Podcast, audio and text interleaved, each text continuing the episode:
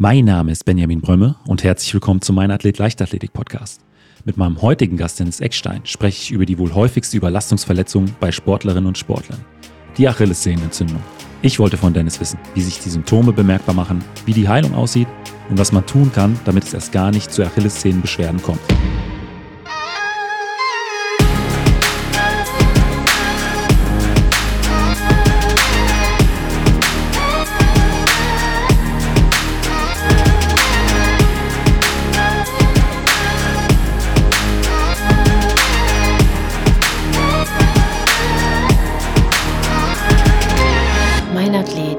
Leichtathletik-Podcast aus Frankfurt am Main. Herzlich willkommen, Dennis. Grüß dich, Benny. Ja, es freut mich, dass du äh, ein weiteres Mal im Podcast zu Gast bist. Äh, treue Hörer vom Meinathlet Leichtathletik Podcast äh, wissen, dass du bereits zweimal äh, äh, bei mir in der Sendung zu Gast warst. Das erste Mal liegt schon eine ganze Zeit zurück. Das müsste noch in 2022 oder sogar 2021 gewesen sein. Ja. Ähm, aber vor einiger Zeit haben wir uns äh, zu der Thematik Schienbeinkantensyndrom unterhalten, also einer Laufverletzung, mit der wirklich viele Läuferinnen und Läufer, aber auch viele aus dem Sprintbereich zu kämpfen haben. Genau. Eine andere Problematik Problematik, die viele Sportlerinnen und Sportler jetzt auch nicht nur in der Leichtathletik äh, betrifft, ist die Achillessehnenentzündung. Ja, tatsächlich. Also ähm, vor allen Dingen in der Leichtathletik, wenn man dort als Physiotherapeut oder Sporttherapeut oder Sportarzt und Mediziner äh, tätig ist, ist die Achillessehne wahrscheinlich die Verletzung Nummer eins, leider. Du bist aus dem Leichtathletik fallen dir Leute ein, die über ihre Karriere lang einmal nicht mit Achillessehne Probleme hatten? Wahrscheinlich weniger, oder? Äh, tatsächlich, mir fällt niemand ein, der nicht irgendwann mal Probleme mit seiner Achillessehne hatte. Nicht jeder hat eine gerissene Achillessehne gehabt, äh, zum Glück. Nee, um Gottes Willen. Äh, um Gottes Willen. Aber da kenne ich tatsächlich auch einige, die äh, davon betroffen waren. Ja. Aber dass jemand komplett schmerzfrei äh, an der Achillessehne durch eine Sportkarriere äh, gekommen ist, ich halte das eigentlich fast für ausgeschlossen.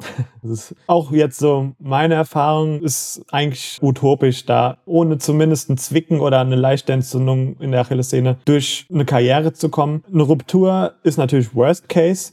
Das ist jetzt zum Glück mir noch nicht so häufig im Bereich der Leichtathletik begegnet, aber so eine, so eine chronische, Leicht, äh, so eine chronische Achillessehnenentzündung ist ja gang und gäbe, würde ich fast sagen. Bei äh, Hochspringern hatte ich das tatsächlich häufiger mitbekommen. Ja, also okay. Da fallen mir auch einige ja. Namen ein, äh, wo das äh, aufgetreten ist. Ja. Ähm, aber du kommst ja aus dem American Football. War das da auch so eine, eine Problematik? Tatsächlich, wenn in, im Football ist es äh, sowieso eine Sportart, wo viel, viel mehr die Verletzungen akut sind. Also da sind halt viel mehr so akute Knochenbrüche, Bänderrisse. Und da sind dann tatsächlich auch die ein oder andere Achillessehne, die man dann schon mal geploppt hören hat. Das heißt, äh, genau, das ist ein ganz großer Unterschied, wenn man sich so die Verletzungshistorie und die Verletzungsmechanismen anguckt, ist, sind so Kontaktsportarten sowieso sehr, viel mehr von akuten Verletzungen betroffen. Also hier Supinationstrauma umgeknickt, diverse Bänderrisse, äh, also wo halt auch große Kräfte im kurzen Moment aufs Gewebe mhm. wirkt, ähm, wohingegen halt in der Leichtathletik in der Regel die Kräfte über einen großen und sehr, sehr langen Zeitraum auf die Strukturen wirken so dass man da halt eher von diesen chronischen Verletzungen spricht, außer halt, du sagst es, äh, ja, wo dann halt wirklich kurz und in einem ganz, ganz kurz definierten Zeitpunkt große Kräfte auf die Sehnen wirken und das wäre dann quasi, ja, Hochsprung ähm, oder halt auch im Sprinten, wenn man sich aus dem, Spa aus dem Startdruck, äh, Startblock drückt. Ähm, das wären so gefährliche Situationen, wo halt auch viel, viel äh, Kraft in kurzer Zeit aufs Gewebe herrscht. Also da passiert es bestimmt schon das eine oder andere Mal, dass da auch was reißt, aber, ähm, und das nehme ich jetzt schon mal vorweg, eine Achillessehne reißt in der Regel nicht, wenn sie gesund ist. Eine Achillessehne ist in der Regel, wenn sie gesund ist, so stark und so stabil, dass da nichts reißt. Man weiß mittlerweile, oder das weiß man auch schon ein bisschen länger, dass eine Achillessehne reißt, wenn vorher schon degenerativ dort ja, Verletzungen stattgefunden haben, ähm, weil dadurch natürlich die Stabilität und die, die Steifigkeit auch drunter leidet. Ähm, was sind denn so Symptome, die, in, ich sag mal, in so einer Anfangszeit äh, da sich bemerkbar machen? Naja, also eine Achillessehnenentzündung ist ähm, ja relativ häufig einfach von Schmerzen in, im Fersenbereich betroffen. Es gibt zwei verschiedene Lokalisationen, wo eine Achillessehne entzündet. Es gibt, ähm, das nennt sich Ansatztendinopathie. Das heißt, es ist quasi am untersten Ansatz an der Ferse, dass sich dort einfach die Entzündung ausbreitet. Genau, also vom Übergang äh, Sehne zum Knöch zu der knöchernen Ferse. Oder es gibt so eine ähm, Mitteltendinopathie. Das heißt, die ist eher so in dem, im mittleren Verlauf der Achillessehne. Das heißt, die ist ein bisschen höher auf, dem, auf Höhe des oberen Sprunggelenks. Und je nach Lokalisation sind die Schmerzen eigentlich ganz typisch für so eine chronische Entzündung. Also man fängt immer an mit so leichten Schmerzen nach der Belastung. Also dass man äh, ähnlich jetzt wie beim Shinsplint, man kommt vom, vom Joggen und hat einfach so, ein, so einen leichten Zug oder ein leichtes Stechen hinten im Bereich der Achillessehne. Und ähm, ja, dieser Verlauf von chronischen äh, Bandverletzungen ist eigentlich typisch. Ähm, der Schmerz wird dann häufiger kommen, wird auch stärker kommen und irgendwann ist der dann so akut, dass man einfach, ja ähnlich wie beim, beim Shinsplints, äh, irgendwann halt auch gar nicht mehr laufen kann. Also man tut einfach jeder Schritt weh. Äh, die Entzündung ist quasi so stark, dass es teilweise auch schon ähm, Symptome wie Schwellungen, ähm, Rötungen und einfach auch äh, ja, Wärme im Bereich der Achillessehne zu tasten ist. Und dann weiß man, okay, jetzt habe ich eine richtig ordentlich ausgeprägte Achillessehnenentzündung. Ist auch bei mir was dann irgendwann so, ähm, dass sie dann auch äh, druckempfindlich wurde. Genau. Also ja. morgens, wenn ich aufgestanden bin und mir hätte da jemand nur leicht mit dem Finger gegen die äh, äh, Achillessehne gedrückt, da wäre ich, glaube ich, äh, mit dem anderen Fuß an die Decke gesprungen. Ja. Also es ist, wird, wird, dann irgendwann auch äh, sehr, sehr ähm, schmerzempfindlich. Genau. Also typischerweise von so einem Belast vom Ruheschmerz nach der Belastung hinübergehend zu einem Belastungsschmerz, dann einem Belastungs-Unruheschmerz und dann einfach, ja, wie du schon sagst, dann teilweise habe ich auch schon gehört, dass Leute, die nur auf dem Rücken liegen, wo die Ferse quasi auf dem Bett liegt, das reicht schon aus, um da halt einen Schmerz äh, zu provozieren. Und genau, da gibt es auch verschiedene Entzündungsstadien, aber das ist so ein typischer Lauf von einer chronischen Sehnenentzündung. Aber was sind denn so ähm, die häufigsten Ursachen, weshalb es da zu so einer Entzündung in der Achillessehne kommt? Ja, auch da wird man viele Parallelen erkennen für die Hörer, die das, äh, die mich da schon bei dem Schienbeinkantensyndrom äh, gehört haben. Ähm, es ist einfach ein ganz, ganz klassischen, ganz, ganz klassischer Mechanismus. Also wir reden hier von diesen Overuse Injuries. Ähm, das heißt, es sind Überlastungsverletzungen, die entweder aufgrund von einer Überlastung oder einer Fehlbelastung passiert. Ähm, Fehlbelastung heißt in ganz, ganz vielen Fällen ähm, herrscht eine sogenannte Überpronation. Äh, das heißt, ähm, der Fuß ist zu sehr proniert. Das heißt, das Innengewölbe des Fußes fällt ab und äh, dadurch ergeben sich halt auch sehr, sehr ungünstige biomechanische Winkel an der Achillessehne. Das kennt man bei vielen. Ähm, allein wenn man da nur schaut, als Physiotherapeut schaut man sich ja auch Läufer und äh, Menschen, die laufen, häufiger an. Ähm, da sieht man dann zum Beispiel, dass die, äh, das Profil am Fuß auf der Innenseite am Schuh halt vermehrt abgelaufen ist. Ähm, man, man sieht einfach auch von hinten wirklich so einen, so einen kleinen, so einen Knick in der Achillessehne. Also, dass die Achillessehne nicht optimal gerade im Verlauf der Beinachse verläuft, sondern einfach auch so abknickt. Das ist auch ganz typisch für die Überpronation. Und da kann man sich ja schon vorstellen, dass da auch echt ungünstige Kräft oder Krafteinwirkungen auf die Strukturen herrschen, die das Ganze natürlich auch, äh, ja, den, das Risiko einer Achillessehnenentzündung natürlich deutlich erhöhen. Ähm, und halt auch einfach, ja, zu viel Belastung ähm, für die Strukturen, die gar nicht äh, ja, adäquat darauf vorbereitet sind, so belastet zu werden. Das heißt, auch hier hat man wieder dieses Missverhältnis zwischen Belastbarkeit und Belastung. Ähm, und da sind wir quasi, wie gesagt, unterm Strich unter diesen zwei Hauptformen, einmal die Überbelastung und einmal die Fehlbelastung. Ähm, du hast äh, die, die Überbelastung an, angesprochen. Kann man da irgendwie eine, eine Kilometerzahl pro Woche als äh, ähm, unterste Grenze setzen? Also ähm, ab wann spricht man von Belastungsräumen, die dann tatsächlich schon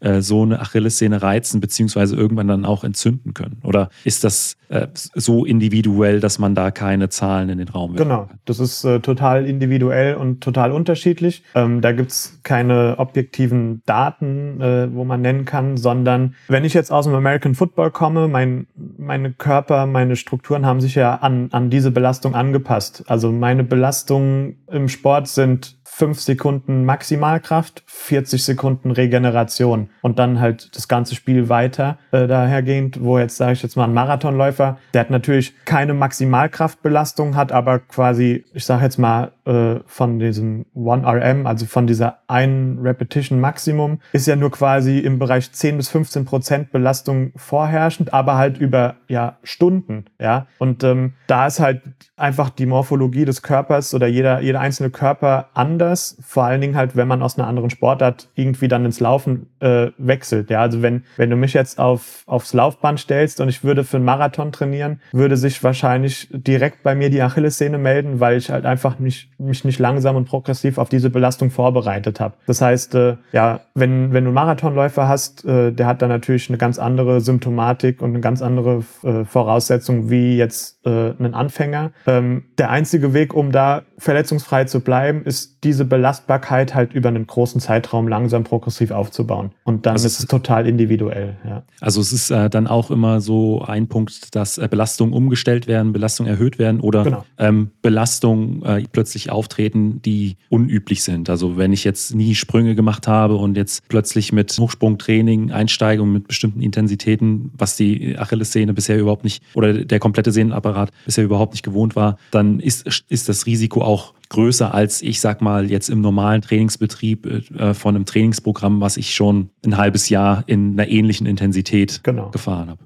Genau, also ähm, der Unterschied zu diesen Akutverletzungen ist, eine Akutverletzung kann man, kann man auch entgegenwirken, aber lassen sich schwerer vermeiden. Ne? Also eine Akutverletzung ist im Sport ein Zusammenprall oder wenn man irgendwie hochspringt und blöd aufkommt oder auf einem Fuß aufkommt und dann umknickt. Das sind Sachen, die kann man, da kann man das Risiko auch in einer gewissen Maßen minimieren, aber den kann man relativ schwer entgegenwirken, wobei bei diesen chronischen Verletzungen kann man sehr, sehr gut entgegenwirken, beziehungsweise auch prophylaktisch daran arbeiten, dass die halt gar nicht erst auftauchen. Ähm, also es ist jetzt ein bisschen überspitzt und das wäre natürlich auch das Optimalmodell. Aber ich sage jetzt mal, wenn du einen Sportler oder eine Sportlerin X hast und ähm, wirklich über mehrere Jahre auch einen Trainingsplan in Makrozyklen entwickelst und ihn, sage ich jetzt mal, auch versuchst, gesund und nachhaltig auf ein gewisses Niveau zu heben, ist die Wahrscheinlichkeit sehr gering, dass da irgendwie eine Überlastungsverletzung auftaucht. Ja, aber das ist die perfekte Welt. Es ist wahrscheinlich, du bist da im Leistungssport auch äh,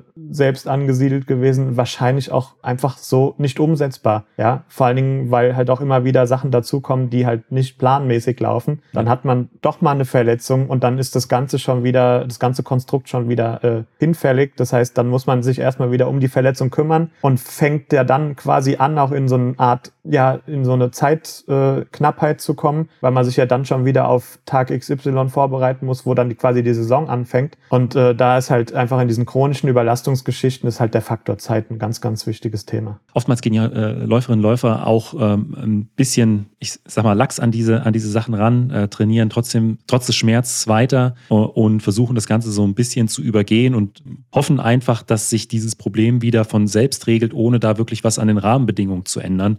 Ähm, du hast es ja am Anfang schon angesprochen, äh, schlimmstenfalls äh, droht ein Achillessehnenriss. Das ist so das Worst-Case-Szenario. Äh, Gibt es irgendwie was dazwischen? Ist es tatsächlich möglich, äh, sowas auch auszusitzen? Oder sagst du, ähm, wenn man diese Schmerzen äh, am Achillessehnenansatz oder auch in der Mitte der Achillessehne hat, muss man zwingend äh, Gegenmaßnahmen treffen und vielleicht auch was an den Schuhen, Einlagen oder an anderen Dingen ändern?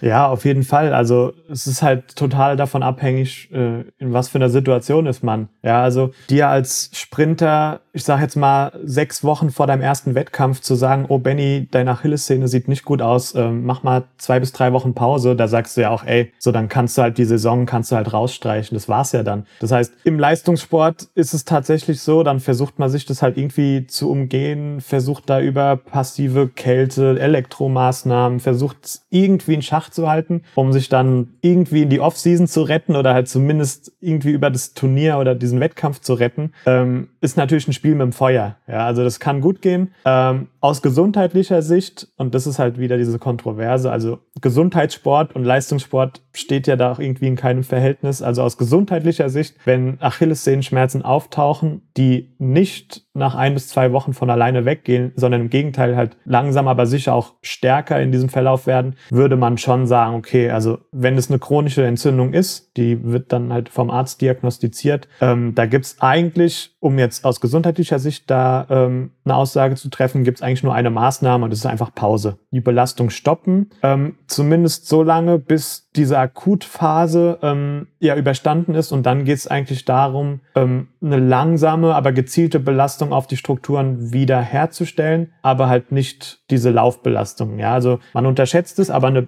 eine Belastung von einem Ausdauerlauf, ich sage jetzt mal äh, zehn Minuten, äh, zehn Kilometer Joggen durch den Wald, ist für die Achillessehne schon ordentliche Belastung. Und ähm, genau, wenn wenn sich da die Achillessehne Achillessehne halt meldet und sich entzündet, ist es eigentlich ein Zeichen, dass man sie nicht optimal auf diese Belastung vorbereitet hat. Das heißt, einen Gang zurückschalten, die Entzündung im Akutstadium ausklingen lassen und dann aber die, die Chance auch nutzen. Also man muss auch sagen, es ist eine Chance, ähm, die, die Struktur von Grund auf wieder neu zu belasten und dann langsam progressiv halt auch belastbarer zu machen. Wie lange dauert in der Regel so eine Akutphase? Die Akutphase ist eigentlich ganz, ganz klar definiert. Ähm, eine Akutphase, wo eine akute Entzündung stattfindet, ist meistens so drei bis sieben Tage. Ähm, das heißt, also ne, wenn du jetzt stechenden Schmerz hast, ähm, das ist jetzt nicht vergleichbar mit einer chronischen Entzündung, aber eine Akutentzündung ist drei bis sieben Tage. Da fangen dann diverse Prozesse im Körper an. Das ist dann auch da, wenn es rot und warm wird, weil da einfach die Durchblutung gesteigert wird, die Stoffwechselprozesse angeregt werden, die Entzündungsmedianer die ihre Arbeit machen, um da halt auch diese Entzünder rauszubekommen. Und dann fängt quasi die Sehne schon wieder an, sich zu äh, regenerieren, beziehungsweise dann werden auch Kollagenfasern dort eingelagert, um quasi diese Festigkeit wiederherzustellen. Und dann ist es halt wichtig, die Kollagenfasern auch zu belasten. Ähm, man hat einen Kollagentyp 3, der ist erstmal nur so Füllmaterial ähm, und dann versucht man durch die spezifische Belastung das Ganze auch wieder zu Kollagentyp 1 umzubauen, ähm, die dann die gesunden, optimalen Kollagentypen sind oder Kollagenfasern sind. Und ähm, ja, also dieser Umbauprozess, weiß man, dauert teilweise wirklich bis zu einem Jahr, um eine Achillessehne wieder in perfekter Situation zu haben. Ähm, aber äh, ja, also es gibt verschiedene Entzündungsphasen. Wir reden in so einer Reha-Phase schon so von, von zwölf Wochen. Also drei Monate sollte man schon mindestens gezielt auftrainieren, um die Achillessehne wieder für, ich sage jetzt mal, ja, mittel bis stärkere Belastung auch fit zu machen. Ähm, wir hatten eben kurz die Akutphase angesprochen, drei bis sieben Tage, in denen man die Achillessehne überhaupt nicht belasten sollte. Äh, wie sieht denn äh, nach diesem Zeitraum die Belastung dann aus? Also wie kommt man dann wieder in die, äh, in eine, ich sag mal, schonende Belastung der Achillessehne rein? Ja, also ähm, da gibt es verschiedene Ansätze. Ich ähm, finde den Ansatz ganz gut, erstmal zu schauen, warum hat sich diese Achillessehne in deinem Fall jetzt entzündet oder warum ist das Problem äh, aufgetaucht? Und da ist halt wie schon erwähnt, meistens die Überlastung oder die Fehlbelastung ein Thema. Und in allermeisten Fällen ist die Problematik schon im Sprunggelenk. Das heißt, diese Überpronation versuche ich dann gezielt irgendwie entgegenzuwirken. Ähm, Versuch in der Phase, wo quasi keine akute Belastung auf die Strukturen stattfinden darf, versuche ich ähm, in der Regel dann die Sprunggelenksbeweglichkeit zu verbessern. Also da gibt es dann gezielte Mobilisationsübungen. Es gibt äh, gezielte Gleichgewichtspropriozeptionübungen. Also Propriozeption ist ja quasi die Fähigkeit des Körpers, auch mit geschlossenen Augen den, die Körperlage im Raum wahrzunehmen. Das äh, passiert über diverse Rezeptoren, die in den Sehnen sitzen. Und also man kann halt viel, viel machen, um, sage ich jetzt mal, die, das zugrunde liegende Problem zu minimieren oder zu reduzieren. Und äh, das wären auf jeden Fall so Sachen wie Beweglichkeit, Koordinationsübungen, Beinachsentraining, ähm, Sprunggelenksmobilisation. Dann irgendwann fängt man auch an, gezielt diese Überpronation äh, versuchen zu entgegenzuwirken. Das heißt, man hat so Supinationsübungen. Das heißt, der Fuß geht quasi, versucht man dann den, die Innenkante nach oben zu ziehen. Das wäre eine Supination. Und es geht auch bis hoch in die Hüfte, weil in der Hüfte quasi die Beinachse bestimmt wird. Und ähm, das heißt, man kann schon einiges machen, um letztendlich äh, mit dem Gesamtziel schmerzfrei laufen, da wieder äh, ja, in gewissen Zeitraum auch wieder fit zu werden.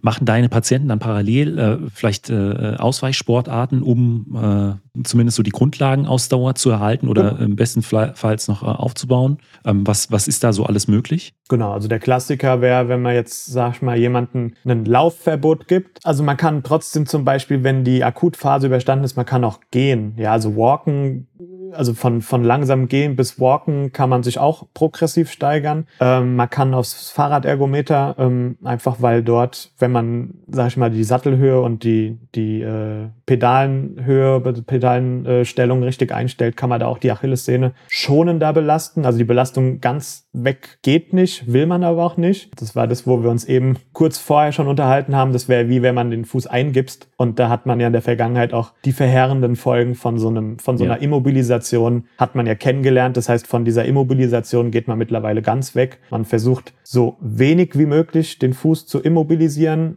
Es gibt eine, eine Zeitraum, wenn halt quasi akut irgendwie die Verletzung vorliegt, wo keine Belastung stattfinden darf, aber man versucht, und es sollte das Ziel eines jeden Therapeuten sein, die Belastung so schnell wie möglich wieder zu steigern. Um dann eben diese ganzen Nebenwirkungen äh, zu vermeiden, die auftreten, wenn man äh, diese Sehnen oder das Sehengewebe oder den, das Körperteil zu lange schont. Genau. Also das war Worst Case, hattest du eben schon angesprochen, die Achillessehnenruptur ist früher halt oft aufgetreten, weil man äh, gefühlt, das war jetzt ein bisschen vor meiner Zeit auch, ich habe es aber selbst auch mitbekommen, ich hatte mir im Fußball mal einen Fuß gebrochen, der wurde dann sechs Wochen eingegipst ähm, und dann steigert das natürlich auch das Risiko von Folgeverletzungen. Ja? Also du kannst dir vorstellen, wenn du den Fuß jetzt sechs Wochen in Gips packst oder drei Wochen äh, in Gips packst, reicht auch schon. Die Achillessehne erfährt keine Zug- und Druckkräfte. Das heißt, die Achillessehne, Sehengewebe ist so aufgebaut, das äh, reagiert auf die einwirkenden Kräfte. Ja, also ähm, da sagt man, die, die Form folgt der Funktion. Das heißt, die Achillessehne merkt irgendwann, okay, cool,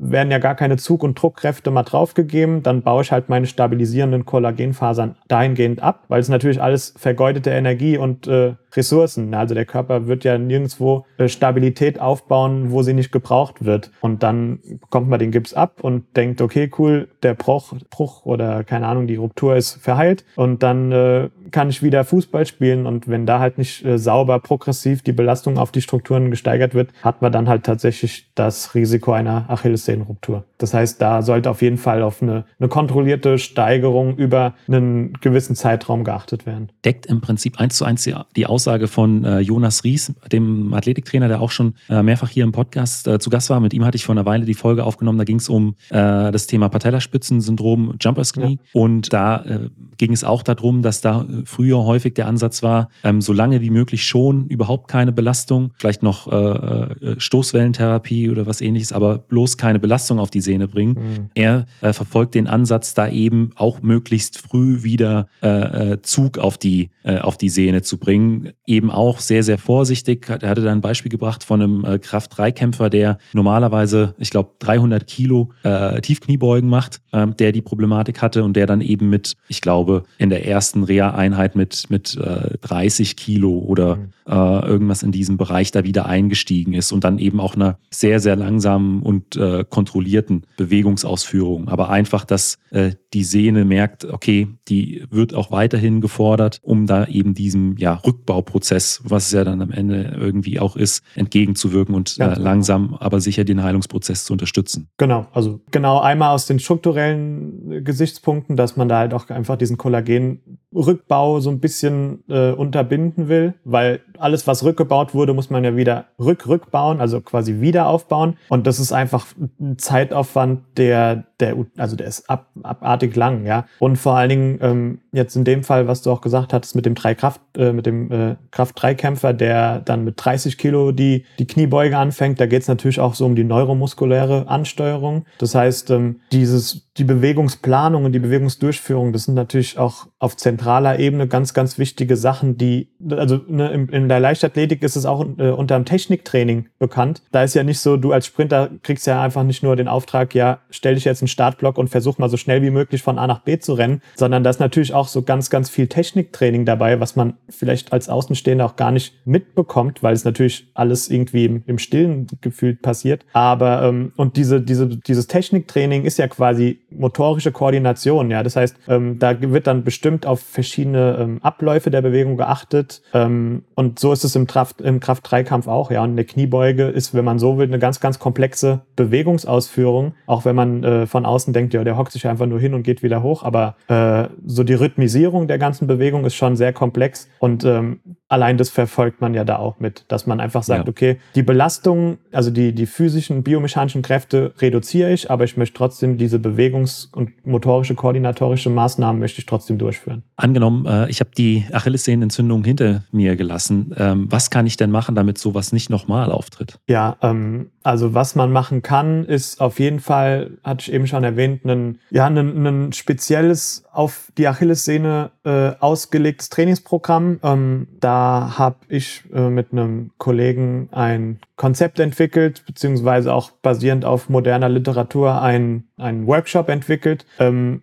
der einfach sich anhand diesen Entzündungs- und Reha-Phasen entlanghangelt und äh, dem Sportler oder der Sportlerin äh, ja ein wissenschaftlich basiertes Konzept in Form von einer Trainingsplanung an die Hand gibt, ähm, der, äh, wie gesagt, zwölf Wochen dauert und alles beinhaltet, ähm, was phasengerecht dann auch quasi auf die Achillessehne oder mit dieser Achillessehnenentzündung durchgeführt werden kann. Ähm, es fängt an von ja einfach nur einfachen Beweglichkeitsübungen des Sprunggelenks, geht über Gleichgewicht, über propriozeptive Bewegungen, geht über ähm, nochmal die, den Neuaufbau der, der Beinachse hin wirklich zur exzentrischen Kräftigung der Achillessehne im späteren Verlauf der Phase. Und äh, genau, da habe ich einfach die Hoffnung, dass, dass dieser Plan Leuten helfen kann, ähm, einfach die keine Ahnung haben, wie sie wann wieder belasten können, da so ein bisschen einen roten Faden mitzugeben. Das Ganze äh, findet online statt? Genau. Ähm, es ist ein, ein webbasierter äh, Videokurs. Das heißt, wir können äh, es auch über eine Web-App ähm, responsiv auf allen äh, Systemen verfügbar, auf äh, Tablet, auf Handy, auf Computer. Ähm, genau. Der äh, ist ein Zugang über unsere Seite, die ähm, dann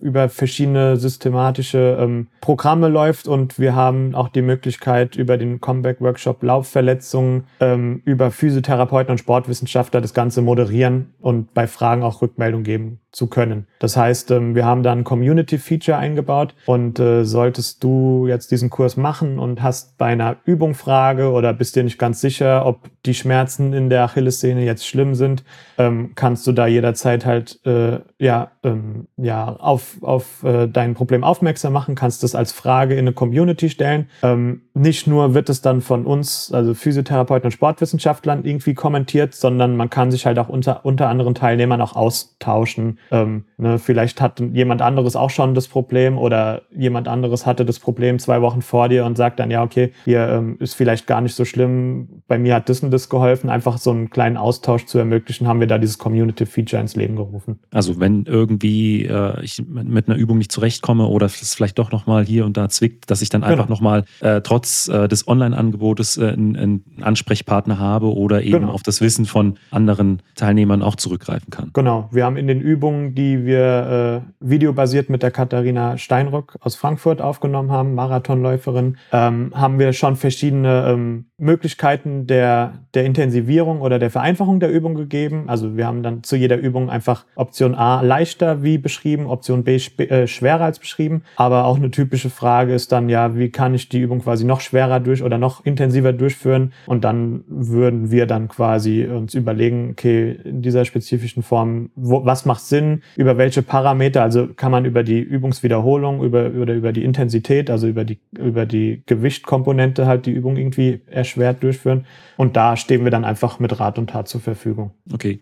Äh, für, für wen ist das geeignet? Muss man da Leistungssportler und Leistungssportler sein? Oder ist es auch so, ich, ich möchte meinen ersten 5-Kilometer-Lauf machen oder meinen zweiten, hatte da so ein bisschen Probleme und möchte äh, das so ein bisschen äh, äh, dadurch verhindern? Oder muss man ein gewisses Niveau da schon mitbringen? Nee, gar nicht. Im Gegenteil, ähm, im, in der Regel ist es ja so, dass im Leistungssport die Betreuung schon sehr, sehr gut stattfinden sollte zumindest. Wohingegen dann halt so ambitionierten Breitensport oder auch in so einem Sub Elite-Level einfach die Betreuung leider in Deutschland teilweise nicht wirklich gut ist und genau dafür ist es quasi gedacht. Also für Leute, die einfach nicht diesen Luxus haben, fünfmal die Woche einen Physiotherapeuten oder einen Sportwissenschaftler zu sehen, sondern so ein bisschen auf sich alleine gestellt sind oder dann typisch, typischerweise vom Arzt auch kein Folgerezept für einen Physiotherapeuten mehr bekommen haben. Ähm, das äh, kenne ich halt als Physiotherapeut auch, dass sich da viele einfach dann allein gelassen fühlen und einfach mit ganz, ganz vielen Fragezeichen in die, in die Freiheit, sage ich jetzt mal in Anführungszeichen, gelassen werden und gar keine Betreuung mehr haben. Und äh,